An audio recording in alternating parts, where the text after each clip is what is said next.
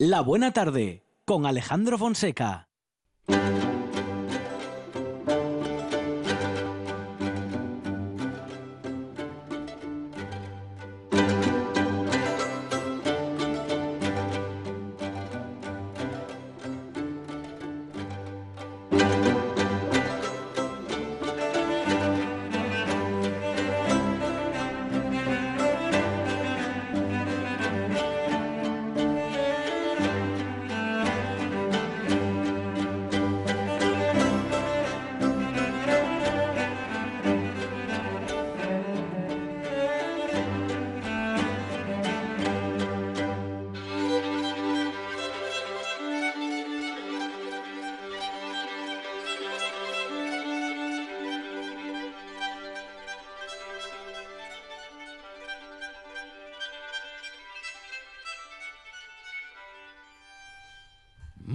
Regia en esta buena tarde porque llega esta parte en la que en la historia nos ocupamos del el gran personaje de Gijón que se convirtió en un personaje universal, claro, su modo de ver las cosas, su perspectiva sobre el futuro, su conocimiento transversal le convirtieron en una de las personalidades intelectuales más importantes de nuestro país y afortunadamente él era y es asturiano. Hablamos de Gaspar Melchor de Jovellanos, un personaje eh, de cuya vida se ha ocupado Pablo Vázquez en estas últimas semanas. Pablo, ¿qué tal? Buenas tardes. Hola, buenas tardes, Alejandro. Bueno, uh, Pablo, que es integrante de la Asociación de Guías Turísticos de Asturias y también, uh, bueno, uno de los integrantes de la, asocia de la, de la fundación, de la fundación Foro Jovellanos. Eh, Foro Jovellanos donde la figura del ilustrado, lugar común, pero en este caso no, no, nos presta mucho ¿no? acercarnos a, a, esta definición, porque de verdad que era un ilustrado, de verdad que era un intelectual, de verdad que era un adelantado a su época.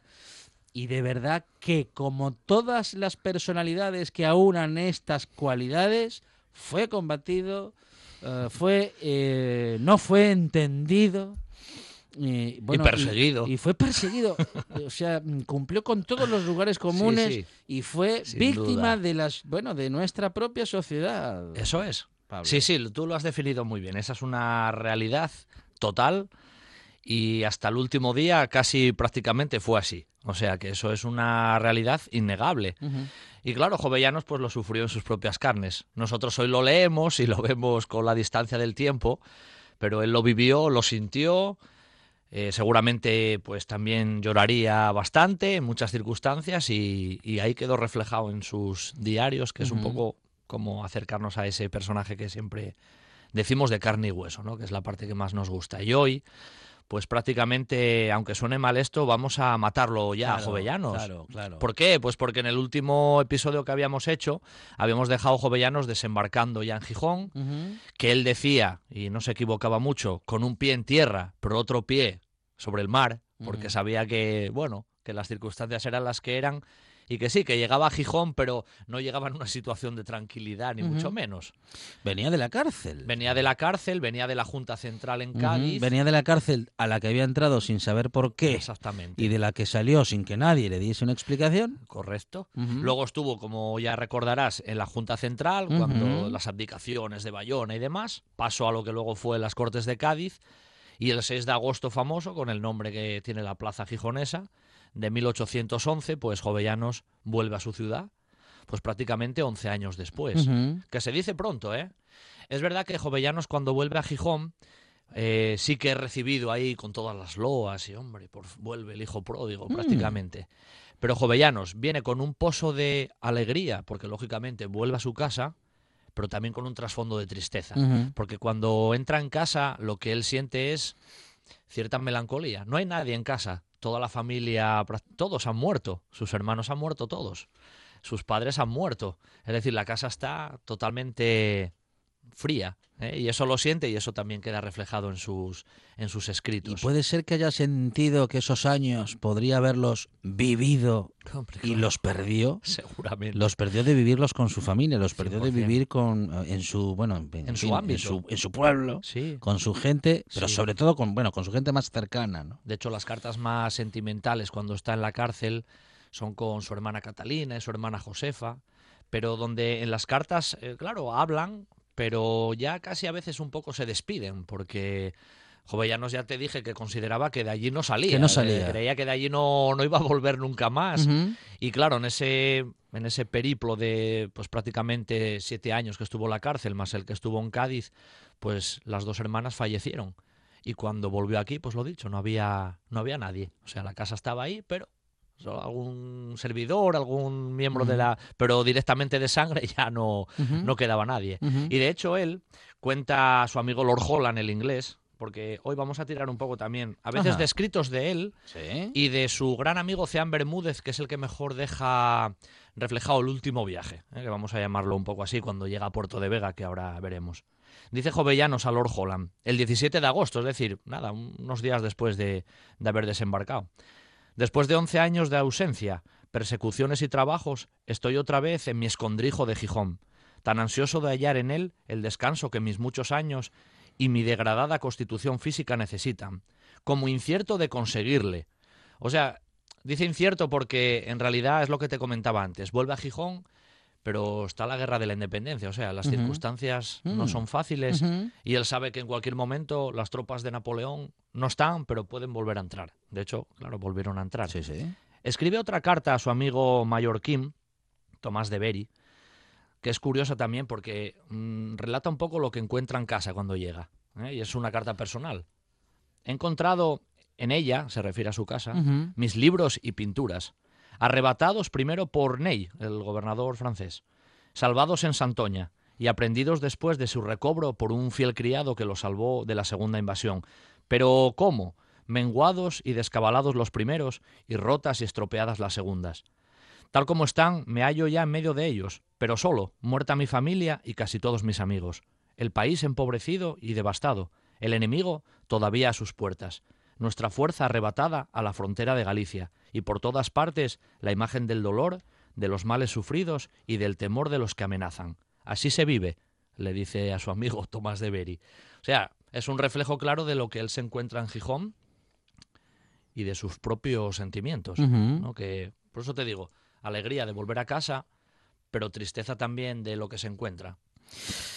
¿Sabes que le genera mucha tristeza? Ver el instituto, Ah. su instituto. Ajá. Porque casi lo primero que hace nada más llegar a Gijón Es ir. es ir al instituto. Ujú. Porque él quería, bueno, dar sus clases otra vez, pero las tropas napoleónicas habían ocupado el edificio del instituto y se lo encontró en malas condiciones en la construcción. Ujú. Pidió incluso alguna ayuda económica ahí todavía a última hora. De su, propio, de su propio sueldo todavía puso algo de inversión para tirar adelante. O sea que al final, fíjate, lo poco que le quedaba casi lo, lo echó en su propio instituto, que cuando llegó y lo vio se sintió muy, muy triste también de ver las circunstancias que tenía, que era, siempre digo, su hijo, su hijo material. ¿Y qué le pasa a Jovellanos? Porque aquí está muy poco, ¿eh? Te digo que llega en agosto, a mediados, Mm. y en noviembre vuelven a entrar las tropas de Napoleón en Asturias. O sea que apenas le da tiempo a, como quien dice, a descansar. Tenía razón, el pie lo tenía ya en el mar. Y esto te lo digo, lo cuenta mucho mejor eh, su amigo Ceán Bermúdez, que va con él en el viaje y cuenta lo que pasó. Yo siempre digo que esto es un poco la huida final. Según se cree, Jovellanos tenía como idea de Gijón ir a Ribadeo, en Galicia, Mm. y en Ribadeo embarcarse hacia Londres para ir con Lord Holland, con su amigo que le había dicho que le daba alojamiento allí. Lógicamente esto ya no va a ocurrir, ni siquiera llega a Ribadeo. De hecho, en Puerto de Vega las circunstancias se complican y el barco va a dar allí. Mira lo que dice mm, Ceán Bermúdez. La terrible y espantosa noticia de que los enemigos volvían a toda prisa a invadir aquel país llena de pavor y susto a los habitantes de Gijón, escarmentados de las crueles vejaciones que habían sufrido. Todos procuran huir y un pequeño bergantín vizcaíno, el volante, que se hallaba en el puerto, proporciona pronta fuga al señor don Gaspar y a su amigo, Pedro de Valdés Llanos. ¿Y quién sería capaz entonces de contener la multitud de los que intentaban seguirlos en la misma embarcación? Que en realidad se embarcan un montón de personas dentro, niños, mujeres, ancianos. O sea, el barco tiene allí un overbooking total y entre ellos tenemos ahí a Jovellanos subido también. Hay un, un buen pitote de lo que se monta en el barco, ¿eh? Mira lo que ocurre. A ver. Al empezar a bordear para zafarse de la concha, comienza una reñida contienda entre el cónsul inglés de aquel puerto, que iba a bordo también del barco, y el capitán de otro barco británico, que le seguía, sobre que la Real Hacienda le satisfaciese eh, 60.000 reales que le habían exigido por el valor de 400 quintales de bacalao, que le cogieron, fíjate, de contrabando, sobre lo cual había formado expediente. La disputa duró en la mar y casi toda la noche, y pudo ser sangrienta, porque disparando el británico una bala en el costado del bergantín, puso a todos los pasajeros en la mayor consternación, con gran gri- gritería de niños y mujeres, y a no ser por la persuasión y amenazas de don Gaspar, y porque la necesidad y la fuerza obligaron a ceder, aquello hubiera acabado desastrosamente. O sea que hubo hasta tiros en el bergantín y tuvo que intervenir Jovellanos porque si no la cosa se desmadraba. Fíjate que lo- el problema que tuvo Jovellanos en el barco es que prácticamente a las pocas horas, después de girar allí en el Cabo de Peñas, se encontraron una gran tormenta que duró unos cuantos días y que generó sustos, fatigas y aflicciones a toda la gente. Eso es lo que dice Cera- de Ceán. Duró ocho días, nada más, ¿eh? Solamente se pudo arribar el día 14, con mucho trabajo, dice Ceán, al miserable puerto de Vega, situado en los confines de Asturias entre Luarca y Navia. Cualquier lector, por insensible que sea, no podrá dejar de considerar las angustias que padecería el desgraciado Jovellanos, dice Ceán. Bueno, llega, llega a Puerto de Vega. En Puerto de Vega, el barco queda atracado en el puerto, pero al día siguiente la tormenta sigue y el bergantín literalmente naufraga. Pueden sacar parte del equipaje, un servidor que iba con, con jovellanos en el barco. Pero se- es- estando atracado se hunde. Sí, sí, estando atracado se hunde, el barco se llega a hundir del todo.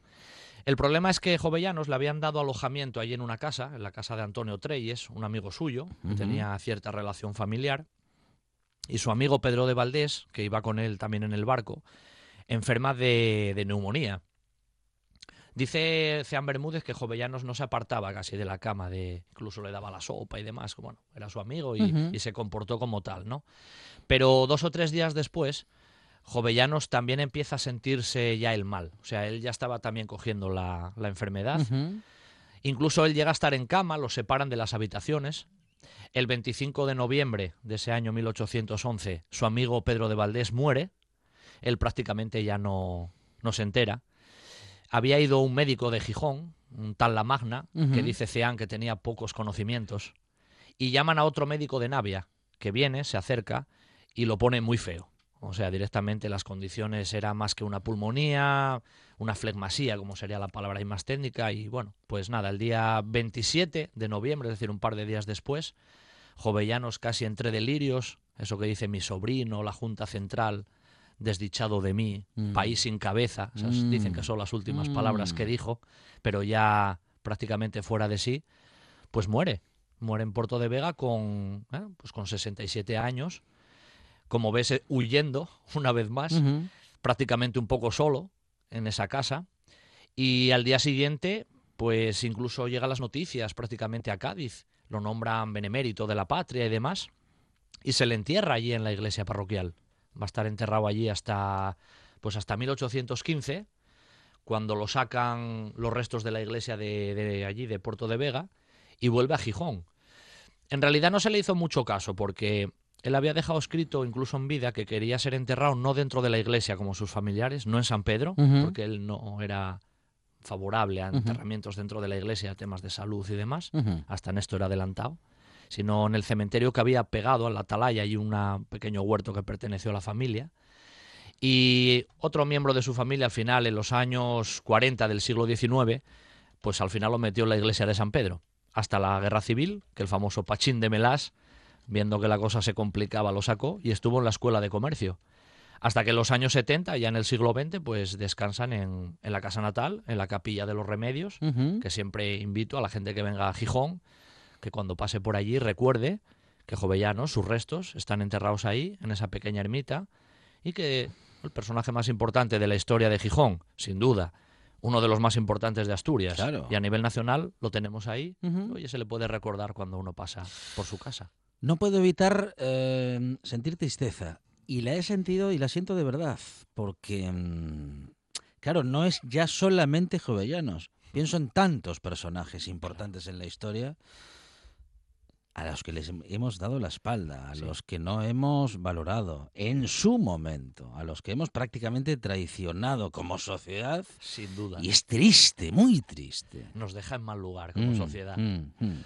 Pero, como tú dices, no fue solamente Jovellanos, han sido muchos en la historia. Eso es una realidad. Pero Jovellanos, que lo tenemos aquí cerquita y nos sí. toca, pues es lo que, te, lo que tú dices. Al final te genera un poco de, de melancolía, de ver cómo vivió y sobre todo esos últimos años, que en lugar de estar ahí casi en la pompa, fue todo lo contrario. Sufrió por todos los lados. Bueno, los que sois integrantes del foro Jovellanos, Pablo, tenéis eh, cierta compensación, ¿no? Ese Bueno, sí. sentimiento de tristeza, porque, bueno, recordáis lo injustos que fuimos como sociedad eh, con él, con él, Con él. y- y- pero lo, es- eh, lo eh, reivindicamos. eh, hacéis un poco de justicia, Sí. ¿eh? toda la justicia de la que sois capaces, hablando de su obra, acercándolo al relato, como has hecho tú en estas semanas, en esta buena tarde, Eso es. para que nos quede, en fin, para que nos quede meridianamente claro, ¿no? Quién ha sido em, y sobre todo quién no ha sido o, o- o en todo caso qui- quién no se le ha reconocido, que no lo hemos es. reconocido a tiempo. Seguramente. De hecho, si queréis, eh, hacemos un último epílogo Mm. otro día Sí, y sí. resumimos un poco las Muy cosas que dejó ahí como, como huellas, que son se pueden tocar eh, directamente, o cosas que él planteó que no se llegaron a realizar, pero que incluso serían realizables hoy. Que eso también tiene su, su aquel, esa visión, pues nunca mejor dicho, y repetitivamente visionaria que tuvo en, en muchos aspectos. Eso es una realidad. Es Pablo Vázquez, integrante del Foro Jovellanos y también mm, integrante de la Asociación de Guías Turísticos de Asturias. Lo sabe todo sobre, sobre, sobre Jovellanos y sobre todo ha sabido contarlo. Eh, tenemos todavía un capítulo más para hacer un pequeño resumen sobre la vida de, bueno, en fin, eso, de una de las personalidades y de las mentes más importantes de la intelectualidad de España. Por cierto, Alejandro, me voy a aprovechar de Sí. tu amistad. Diga. Hoy, dentro de nada, Ah, cierto, un sí, sí. ratito a las Cuenta, 7 de la tarde, Sí. como esa gira que estamos haciendo prácticamente por Sí. Gijón, esta vez toca el Ateneo de la Calzada, Ujú. estaremos ahí haciendo esto mismo que hemos hecho ahora, pero bueno, haciendo casi en una hora el resumen casi vital de toda, de toda la vida de Jovellanos en plan ameno, así que invito a la gente hoy de la Calzada que nos esté escuchando, que nada, a las 7 de la tarde ahí en el Ateneo estaremos miembros del Foro Jovellanos hablando de la figura de- del ilustre personaje. Pablo Vázquez en la buena tarde. Pablo, muchas gracias. Gracias a vosotros. Ahora en RPA puedes rebobinar cuando quieras. Rebobinar cuando quieras. Accede a www.rtpa.es y disfruta del servicio a la carta de RPA. Toda nuestra programación donde quieras y cuando quieras. Buenos días, Asturias. Comenzamos jornada de martes. RPA, la radio autonómica. La radio autonómica. La buena tarde, Radio Circular, programa redondo.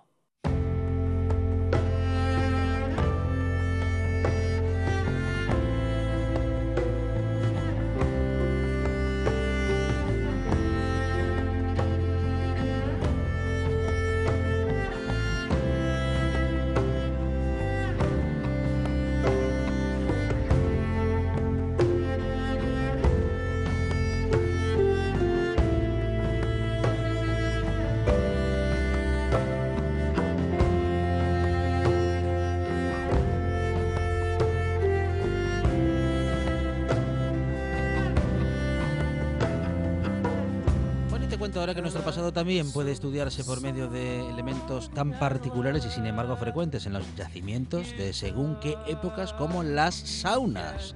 Ese precisamente es el tema central de las jornadas que desde enero se llevan a cabo en el RIDE, el Real Instituto, el Re- sí, digo bien, el Real Instituto de Estudios Asturianos, bajo la dirección del arqueólogo Ángel Villa, que está hoy con nosotros en la buena tarde. Ángel, ¿qué tal? Buenas tardes. Hola, buenas tardes. Hacerte con la sigla, la dije así de memoria. Bueno, bien, bien. Bueno, Ángel, conferencia, ¿eh? Que vas a dar el próximo jueves a las siete y media de la tarde y en la que vas a hablar sobre las saunas de la Edad del Hierro, pero previamente ya hemos podido escuchar a las de Emilio Remil, Martín Almagro y Armando Coelho. ¿Desde cuándo tenemos constancia de la existencia de saunas? Precisamente esa es una de las cosas que vamos a contar el jueves, porque eh, aunque el fenómeno de las saunas está mm. identificado fundamentalmente en castros y las grandes, bueno, y los grandes castros también del norte de Portugal, Galicia y occidente de Asturias, en realidad los únicos que hasta hace relativamente poco tuvieron unas dataciones absolutas mediante carbono 14 fundamentalmente, con otros sistemas también auxiliares, eh, son las, las saunas de los castros asturianos y que revelaron algo que se podía mm, que se podía intuir a partir de las técnicas de construcción, de su forma y demás. Son edificios que cuando menos están empezando a construirse a mediados del primer milenio antes de Cristo, es decir, unos 500 años antes antes de la llegada de los romanos a nuestra región. O sea que podríamos sumar a, nos podríamos sumar a los Monty Python y decir qué han hecho los romanos por nosotros, porque eso no lo han hecho los romanos a pesar de lo que creemos. No, no, no, efectivamente. Es cierto que con Roma sí se extiende por todo el imperio una, pues una costumbre que ya también era heredada de los griegos, que es la de eh, los baños como uso terapéutico y también de disfrute. ¿no? Pero es una forma de baños completamente diferente y además, en nuestro caso, eh, tienen un carácter eh, fundamentalmente de orden ritual y simbólico. No, son, no son tanto como serán después ya en época romana un espacio para el disfrute, para la higiene, para el encuentro social también. Chao San Martín en Asturias, Pendía, Coaña, nos aportan muchos conocimientos eh, sobre ellas. ¿Cómo se identifica una sauna en un castro? Pues ese fue, esa fue parte del trabajo de nuestro equipo durante muchos años fue eh, precisamente, en, si me permites, te hago un poco de historia para que veas cómo, cómo, se fue matizando el descubrimiento. Las primeras saunas se conocen en Portugal, aquí en Asturias hasta el año 1940, con las excavaciones en Coaña, no será eh, que se identifique un edificio como, como tal. Lo que pasa es que entonces no se tenían por saunas, sino que se pensaban que eran hornos funerarios. ¿Por qué? Pues porque había eh, la evidencia de la concurrencia en el mismo edificio de espacios para el fuego y también el uso de agua. En esos momentos se consideraba que el tratamiento de los muertos en este espacio castreño era fundamentalmente, como en otros ámbitos celtas, eh, eh, las, costumbres funerarias, las la incineración del cadáver, eh, pero hoy con el paso del tiempo y demás, toda esa matización se fue, toda esa interpretación se fue matizando hasta la concreción del espacio como, como zonas de baños de vapor. Bueno, esos baños de vapor responden, en el caso de los castros del Valle del Navia particularmente, y otros ejemplos que se extienden por la, por la vertiente, por la cara cantábrica de, la península, eh, se, tienen eh, características que son muy comunes y que permiten esa identificación de la que tú hablas. Primero responden a unas pautas constructivas que se ajustan prácticamente al decímetro, ¿no? son de una similitud tremenda, mm. con una misma cabecera absidiada, es decir, de forma semicircular, con una planta eh, rectangular y bueno, una serie de estancias que siguen que aparecen en todas ellas. Pero es que además también presenta una localización que está claro que no fue al albur del constructor o del mm. espacio disponible dentro del castro. Siempre se sitúa en un espacio eh, importante junto a las puertas del poblado, es decir, como frontispicio, como paso previo a la entrada en el espacio doméstico. ¿no? Es un, son unos edificios que cuando surgen son fáciles de identificar porque rompen con la arquitectura rutinaria, si me permites la expresión, que todos asociamos de los castros, ¿no? Cabañas circulares, cabañas eh, rectangulares con esquinas redondeadas. Bueno, pues todo eso se rompe y aparece un nuevo edificio de paredes mucho más gruesas porque además se cubren por falsa, por falsa bóveda, es decir, por aproximación de liadas, lo que exige mayor resistencia a los empujes laterales y por lo tanto les hace, cuando das con ellas, son fácilmente discernibles. ¿Y era un elemento de la vida cotidiana, más era un elemento, bueno, vamos a decir que para la población en general? Bueno, esas son cuestiones en las que, eh, en las que cabe la discusión. Ten en cuenta que en la, arqueología conviene eh, segregar muy claramente aquello, aquella parte que corresponde al registro, es decir, cómo aparecen las cosas, su descripción, cuál es el contexto, cuáles son los elementos que permiten datarlos en una determinada época, pero dar el salto a su significado. Eso se lo dejamos a los historiadores. Bueno, no, no exactamente, pero hay que, hay que ser honesto y hay que segregar. Bien, claro. Eh, ¿Para qué servía? Bueno, mm. todos los que nos acercamos al estudio de, estas, de estos eh, edificios tan particulares coincidimos en una cosa, tienen un altísimo valor ritual se escapan absolutamente de todo aquello que tiene que ver con el ambiente cotidiano, con la vida doméstica. Además, está asociado a, un escenario que no cuesta demasiado, también no es demasiado arriesgado identificar con la liturgia social, con esos espacios de encuentro, de uso común, de uso social. Probablemente los lugares de representación de toda aquella liturgia que exigía la participación de la comunidad o de sus magistrados. Quien dice magistrados me refiero a aquellas personas responsables de determinadas funciones o de lo que fuere. Y, eh, y lo más probable es que Mm, de acuerdo con las interpretaciones que se mantienen tanto en Portugal como en, otros lugares del noroeste, eh, su función fuese fundamentalmente de tipo lustral, es decir, espacios en los que eh, eh, se guardan las entidades que permiten salvaguardar la seguridad de la comunidad y de los individuos, facilitando eh, pues, ritos de iniciación, de, de, limpieza, en fin, todas esas cosas que pueden ser pues que pueden ser de utilidad o que pueden entrar perfectamente pues en todo tipo de ceremonias desde la alianza entre dos comunidades el matrimonio la iniciación de los jóvenes guerreros que fue quizás el, la primera intuición que nos fue conduciendo por, unos vericotos diferentes a los que durante mucho tiempo dominaron la interpretación de estos edificios. Y cuando aparece, como decías hace un momento Ángel, cuando aparece en un castro una sauna rompe con todo lo demás. ¿Es arquitectónicamente completamente distinto? Absolutamente. Completamente distinto. Eh. Y, estaba pensado en, en, esa forma, mm, bueno, seguramente por el uso, ¿no? Por, por, por el cometido final, que también era el de relacionarse en, el, en ese espacio. Claro. Eh, estamos en los espacios, como te decía antes, en los que eh, actúan los símbolos de la comunidad. Tenemos las murallas como elemento de relación con el exterior, como manifestación del poderío, de la capacidad de, creación mm, hacia el exterior del grupo que allí se cobijaba.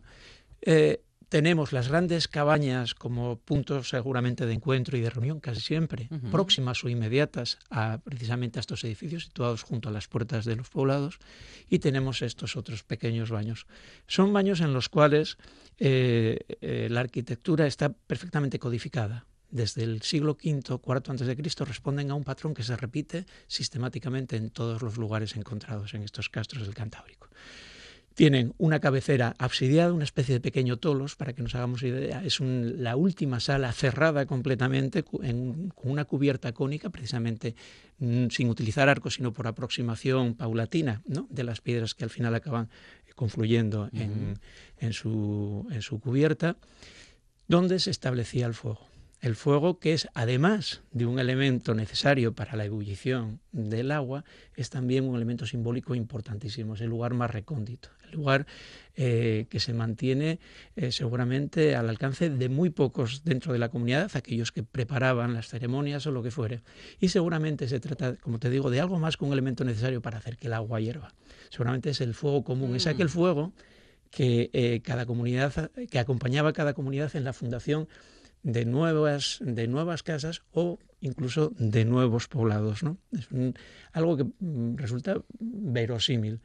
El agua que se hace hervir viene a representar también eh, la traslación al interior del poblado de todas aquellas entidades protectoras que vivían o que residían en los cauces de los ríos, como sabemos, de larguísima tradición ancestral, ¿no?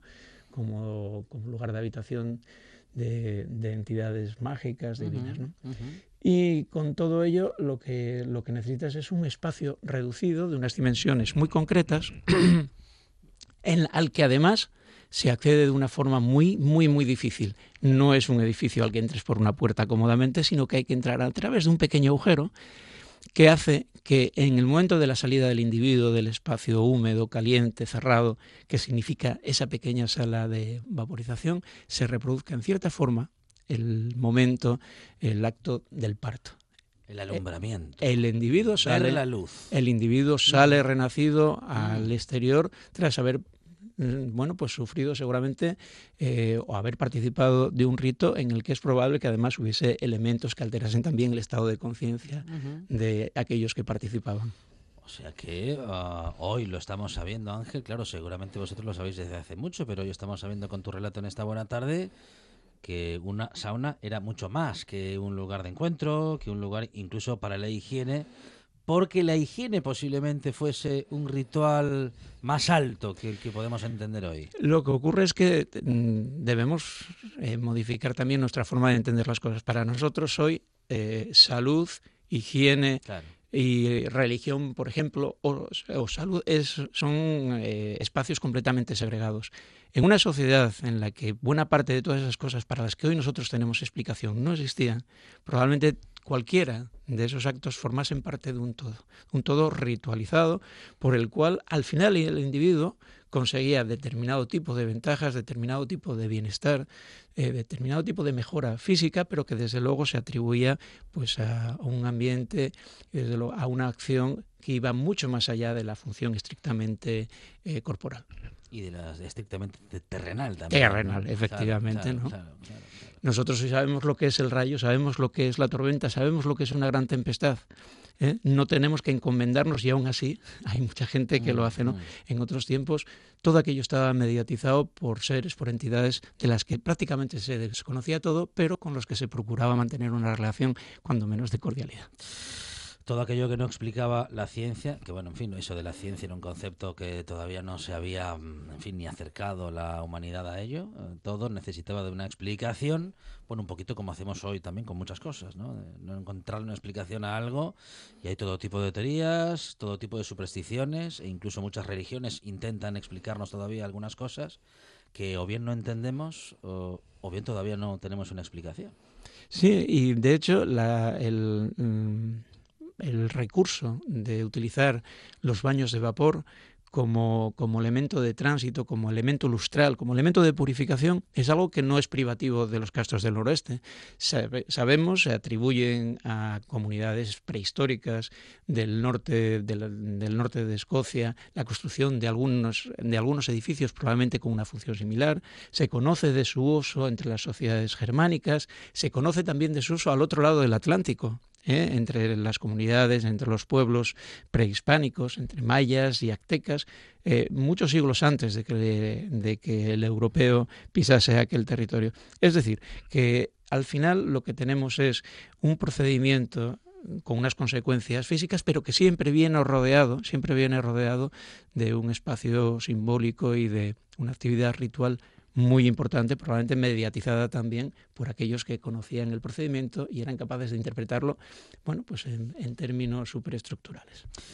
Hablando de arqueología, claro, estamos con, eh, con, Ángel Villa, que es arqueólogo y que va a dar una charla en el eh, RIDEA el próximo jueves a las eh, siete y media de la tarde y con él queremos comentar también, bueno, en fin, en qué estado está el mundo de la arqueología en Asturias. Tenemos un patrimonio muy amplio y a muchas ocasiones en los últimos años hemos visto como parte de ese patrimonio, en fin, no ha recibido todo el apoyo económico que merecía y que necesitaba. Y digo que merecía porque cuando hablamos de patrimonio cultural, no parece que bueno parece que ningún esfuerzo eh, sea suficiente ¿no? y que merezca todo el apoyo bueno pues para seguir investigando allí donde hay mucho que investigar todavía para mantener lo que ya conocemos y justamente en este apartado, en el de, en el de lo económico, no se están recibiendo posiblemente los apoyos suficientes ni para una cosa ni para la otra. Bueno, es evidente, ¿no? Para todos y para todos los espacios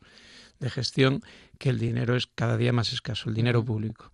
Por lo tanto, nunca habrá bastante para satisfacer todas las necesidades. Pero eh, dicho esto, también es cierto que no todo es dinero. En muchas ocasiones la cuestión es cómo se gasta, cómo se ordenan las prioridades. Y eso exige planificación. Lamentablemente, lamentablemente no sabemos lo que va a ocurrir ahora con un gobierno recién estrenado, pero digamos que en la última década no fue precisamente la planificación lo que primó y sin planificación es imposible que nada, absolutamente nada, pueda germinar.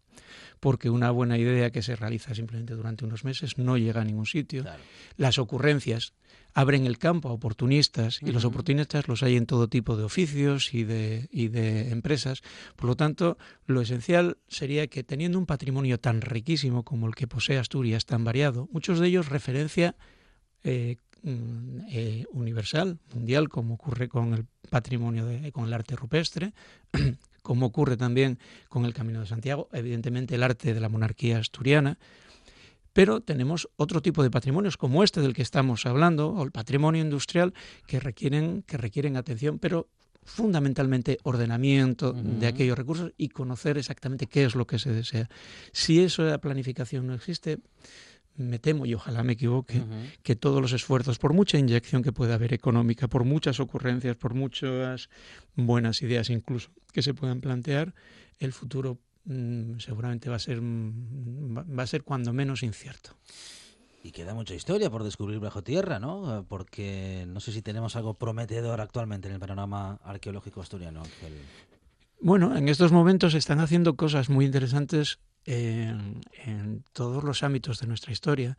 Ten en cuenta que las investigaciones desarrolladas desde los tiempos de, la primera presencia humana en, nuestra región, los trabajos hechos sobre por ejemplo en la cueva del Sidrón, o en espacios de tránsito entre el hombre de Neandertal y el hombre moderno, en cuevas del Oriente, bajo la dirección fundamentalmente de Mario Menéndez, son trabajos que tienen una proyección interesantísima. Pero lo es en el resto de apartados de la historia. Los trabajos, por ejemplo, en un, en un conjunto arqueológico extraordinario, también de, de, de entidad europea, como son las minas prehistóricas de cobre del Aramo, cosa que no demasiada gente sabe porque siempre asociamos eh, la actividad minera en Asturias al carbón, cuando hace 4.500 años quienes ocuparon esta región ya eran capaces de convertir determinado tipo de minerales de piedras en metal. Eso es un conjunto extraordinario porque se conservan tal cual las dejaron esos mineros en el año 1500 a.C., que es cuando se data la última, la última explotación en esas minas. ¿no? Tú puedes ver la huella de los picos, de la aplicación del fuego, incluso puedes encontrarte el cuerpo de aquellos viejos mineros que fueron enterrados en las galerías una vez vaciadas. ¿no? Es un fenómeno, es un espectáculo realmente para mm. quienes tenemos la oportunidad o tuvimos la oportunidad de trabajar allí. Quien te dice esto te dice evidentemente el espacio dedicado a las, eh, a las primeras, a los primeros pueblos fortificados y estables que conocemos en nuestra región, es decir, el mundo de los castros, que es mucho más que decir simplemente un modelo cultural. Son más de mil años que van desde finales de la Edad del Bronce hasta ya la plena implantación romana, en la que tenemos custodiados en estratigrafías, es decir, en sedimentos que se fueron acumulando a lo largo de todo ese tiempo, una parte de nuestra historia clave. Cada uno de estos yacimientos es único, suministra una suerte de información que no es sustituible por la que obtienes en otros yacimientos. Todo eso, como bien sabes, durante años en los que se mantuvo una cierta continuidad, cambió completamente incluido, por ejemplo, el fenómeno de las saunas, que es deriva precisamente de esa actividad. La continuidad, el trabajo sobre trabajo, permitió que, eh, que, el esfuerzo se rentabilizase. Esperemos que algún día se retome también. En estos momentos, el último bastión que nos queda de esperanza en el trabajo para, sobre los yacimientos de la Edad del Hierro es el que está desarrollando precisamente la Fundación Valdesalas, una fundación privada que está apoyando la excavación en castros de Belmonte de Miranda y del Concejo de Salas. Y luego está el mundo romano, en el que hay yacimientos interesantísimos. Gijón es buena prueba, buena prueba de ello. En Oviedo también hay alguna evidencia. Y luego en el espacio rural, las termas de Valduno, correspondientes a una villa, un conjunto extraordinario con un potencial maravilloso. Los últimos trabajos que se están haciendo también en, torno a la villa de, la estaca. Y el mundo medieval. Quiero decir, es que en cualquier lugar en el que entres, Asturias tiene una singularidad que hace que, eh, que cualquier investigación prolongada y bien planificada tenga una proyección importantísima. No, es necesario, supongo, hablar del mundo de transición hacia la Edad Media, de la monarquía asturiana, el mundo de los castillos, en fin, todo es un trabajo que se está desarrollando bajo la dirección del catedrático de arqueología de la Universidad de Oviedo, Abelino Gutiérrez. En fin, eh, hay mucha gente trabajando, hay gente muy preparada, lo que se necesita es orden, lo que se necesita son unos recursos mínimos y estabilidad para que ese trabajo fructifique.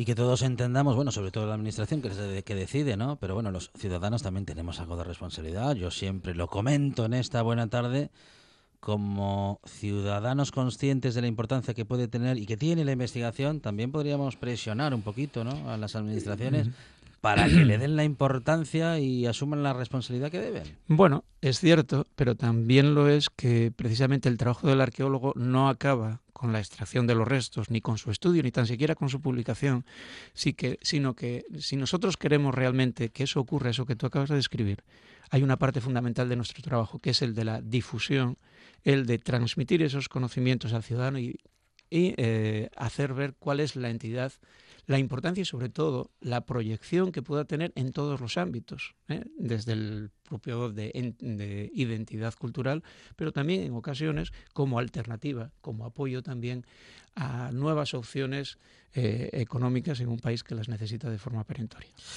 Con Ángel Villa hoy hemos aprendido un montón de saunas, otro tanto vamos a poder aprender el próximo jueves a las siete y media en el Ridea y nos encanta poder estar con Ángel de tanto en vez en esta buena tarde porque sabe un montón y lo cuenta muy bien. Ángel, muchas gracias. Muchísimas gracias. Si me permite simplemente decir, para aquellas personas que puedan estar interesadas en esta parte de nuestra historia, que todos los trabajos que vamos haciendo, que se publican, incluidos de las cosas que vamos a contar el próximo jueves como fruto del, trabajo del equipo, pueden encontrarlas de forma absolutamente gratuita en la página Castros Asturias, donde pueden descargar toda la bibliografía, desde la divulgativa hasta la que es un poco más más cafeteros, ¿no? es decir, la, la, especialista, la, presentación o, textos de congresos, en fin, están a su disposición. Yo estoy seguro que algo de provecho, aunque solo sea para criticar, lo pueden encontrar.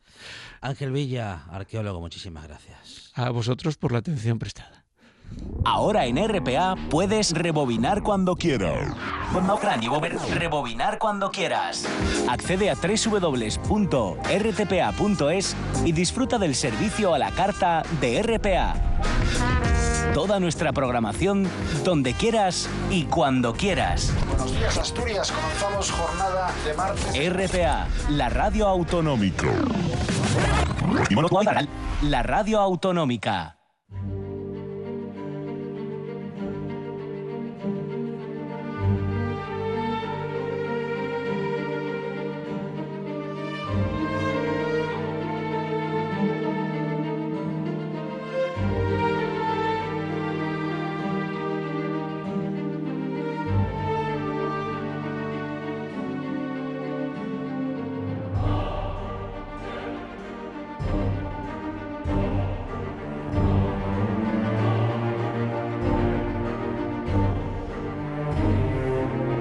Carlos María de Luis, ¿qué tal? Buenas tardes. Hola, buenas tardes. ¿Cómo estamos? Pues aquí estamos. Bueno, muy bien. Sobreviviendo, que no hay poco. Ay, pues eh, eh, no es poco, no, efectivamente. ¿eh? Y estar aquí para contarlo y estar así de bien, Carlos María. ¿eh? Ahí, ahí. Sí, señor. Esa es la cosa. Bueno, bueno, bueno. Bueno, ¿qué, con qué pues seguimos? Pues tenemos que seguir. Le damos ya el golpe final al monasterio de San Pedro de Villanueva. Eso es habíamos visto toda la cosa de del amor cortés, el amor caballeresco, todas estas cosas, y luego quedaban otras muchas mm, que mm, solo tienen una explicación. Es que en, en, la, en esta época de la Edad Media, hasta el siglo, prácticamente hasta el Renacimiento, el leer, saber leer y escribir es una cosa que queda para cuatro frailes. Claro. Eh, a un noble vamos, le parecería una ofensa que alguien lo intentara enseñar a leer o escribir. y, y, y, incluso entre los propios curas, que, que incluso llegaron hasta el siglo XIX, eran se llamaban de misa y olla, no sabían más que una misa, que se aprendían de, de, memoria en latín y la soltaban eh, por los buenos y ya estaba, no, no había más gaitas. Entonces, claro, la gente para que se enterara de algo tenían que que hacérselas representar. Por eso no me acuerdo ahora quién es el el famoso eh, tratadista medieval que habla de que de que las iglesias son una Biblia de piedra para los illiterati, ¿no? Los que no saben leer.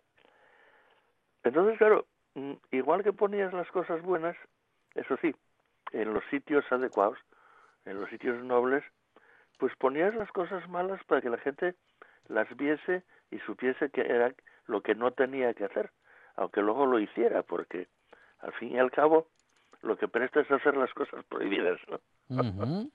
Bueno, sí, eso es lo que... Mm, yo no sé si porque son prohibidas o porque prohíben lo que más gusta, Carlos María. Exactamente. Sí, no sé qué es De todos modos, eh, mm, hay que tener siempre en cuenta una frase de San Bernardo de Claraval, el, el reformador de los benedictinos, que aseguraba que el mal no existe por naturaleza, que una cosa es mala ¿Sí? cuando nosotros hacemos mal uso de ella. Ajá. Lo, por ejemplo, las Porque palabras. Que, que Dios Sí. había creado el bien, Ajá. que Ah, el diablo, el, que el mal lo había creado el diablo, Ah, vaya. y que como el diablo no podía crear nada, Sí. que, que lo había inventado.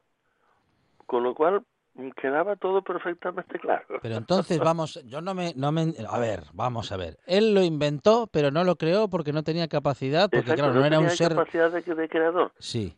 Entonces el mal está, es un invento. Es una, es una especie de copia al revés del bien. Ajá. Sí, Sí, sí, sí. Bueno, una cosa así. como teoría mm, surrealista no está mal, no está nada Sí, mal. Pero, pero imagínate que es un surrealismo de, de finales del siglo XI. Sí, y sí. estamos en el XXI, hace mil años. Pero bueno, eh, lo que tenemos que tener en cuenta es no solo estas cosas de que ya habíamos hablado del porno románico y de todo esto, sino cosas que, que aparentemente no tienen una explicación porque mm, a nadie en esta época nos enseñan lo que es la eh, pues la, la, la simbología medieval. Eh, Los, nosotros ahora leemos a veces hasta libros y todo, porque la mayor parte de la gente ni eso, pero eh, la gente que no sabía leer miraba los relieves Ajá. y los interpretaba. Era, era un modo de, de hacer las cosas. Eh, entonces em, veía en ello y le daban una interpretación. Por ejemplo, eh, dentro de la misma iglesia de San Pedro de Villanueva, pues hay mm, hay varios eh, capiteles que son muy interesantes. Ajá. Por ejemplo, mm, en, en el capitel que hay en, en el hueco que da el paso del ábside central al del norte más pequeño, por dentro, ¿eh? en el interior, Sí. pues se ve un caballero que tiene el, el ca- el cabello peinado hacia atrás, con una, una ancha espada de, de doble filo, que está defendiéndose del ataque de una, de una mantícora. Ajá. La mantícora es un bicho del imaginario medieval absolutamente, eh, eh, vamos, iba a decir mitológico, casi ni siquiera, que es em, pues una especie de, de ser monstruoso, híbrido, que tiene cabeza humana con tres filas de dientes, cuerpo de dragón y cola de escorpión, Vaya. y que siempre se representaba pintado de rojo porque era la representación del mal, del demonio.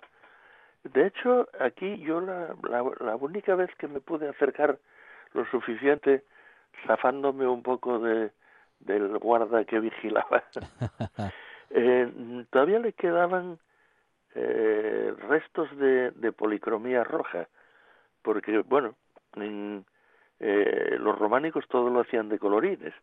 Por ejemplo, la, la iglesia, vamos, la, la primitiva catedral de Salamanca, la románica, que estuvo tapiada la puerta durante muchísimos años, pues cuando se derribó hace ahora aproximadamente unos 100, apareció aquella maravilla de románica absolutamente policromada. Y ahí eh, precisamente hay una mantícora pintada de rojo. O, o el, el, el, la portada de la catedral de Orense, que es una especie de copia de, del, del pórtico de la gloria, solo que aquí es, es el pórtico de, del cielo, como lo llaman, y está completamente policromado, pero siempre estuvo protegido. Pero bueno, el caso es que el, monstruo este, pues mm, una de sus mm, cosas era que solo comía carne humana. Y que nadie ni nada podía detener la potencia de sus saltos, con lo que te pillaba siempre. Era como Hacienda, vamos. Mm. no, y te, y te comía crudo, bueno, pues sí, era como Hacienda, sí, tal cual. El caso es que, bueno, es una de las más clásicas representaciones del pecado y del demonio, que claro, tenía que ser fieramente combatido por el aspirante a esa iniciación que veíamos en, los capiteles de la portada. Pero por, justo enfrente de este capitel hay otro de un paisano barbudo, de aspecto tosco, que está clavando una estaca o un venablo posiblemente en, la cabeza de un jabalí. Eh, el jabalí es en parte símbolo de los pecados de la lujuria, de, de, la ira, de, de la cólera, y es otro indicio de que el hombre tiene que cargarse a, a, a, todos estos vicios para poder ascender en, en la escala eh, espiritual. Y luego, por ejemplo, pues hay otro en el que ves a dos paisanos eh, que aparentemente están atacando a dos ciervos mm, y son los cazadores que son los dominadores de las potencias de la tierra. Otra cosa que también se tenía mucho en cuenta. Y luego vienen los vicios ya eh, libremente destacados en la parte exterior de, por ejemplo, en uno de los de los capiteles del sur de la iglesia, ya en el exterior, pues hay un mono comiendo eh, un racimo de uvas, en plan un. Eh, hay otro mono que tiene mucha gracia porque está cargando con una barrica de vino a la espalda y chupando a la vez de una botella. Vaya con el mono. Sí, sí. Sí que hacía más de una cosa a la vez. Es que el mono, pobre infeliz, ¿Sí? era el que cargaba con todos los muertos en la simbología medieval. Claro, ya, ya, ya. Lo mismo podía representar al demonio que a cualquiera de los pecados o los vicios. Pobre mono. Pero bueno, ya decía el poeta Ovidio que los monos eran la personificación de la fealdad la, la, hipocresía y la adulación. Sí, pero lo que no decían era que mm, eh, repiten todo lo que ven e imitan todo lo que hacemos. Exactamente. Claro. Esa es la cuestión. Esa es la cuestión. Pero bueno, ¿qué se va a hacer? Luego, en fin, entre otras cosas curiosas, pues hay eh, símbolos de la madre tierra, o sea, una especie de, de máscara de la que salen unas hojas que se van retorciendo y convirtiéndose en hojarasca detrás de ellos, como para decir que todo sale de ella y que todo vuelve a ella, eh, haciendo un ciclo. Pero lo más curioso es eh, cómo en un... Debían de ser muy extraños estos benedictinos de San Pedro de Villanueva, cuando mantenían una especie de, de diccionario de, de, de tipo iniciático eh, lo mismo para los señoritos que para los pobres. Es Carlos María de Luis y ha estado con nosotros una vez más en esta buena tarde, ayudándonos a interpretar aquellas cosas que podemos eh, ver, pero que solamente él logra observar y describir y también explicar. Sobre ello siempre nos habla en la buena tarde, Carlos María. Gracias, un abrazo. A vosotros, hasta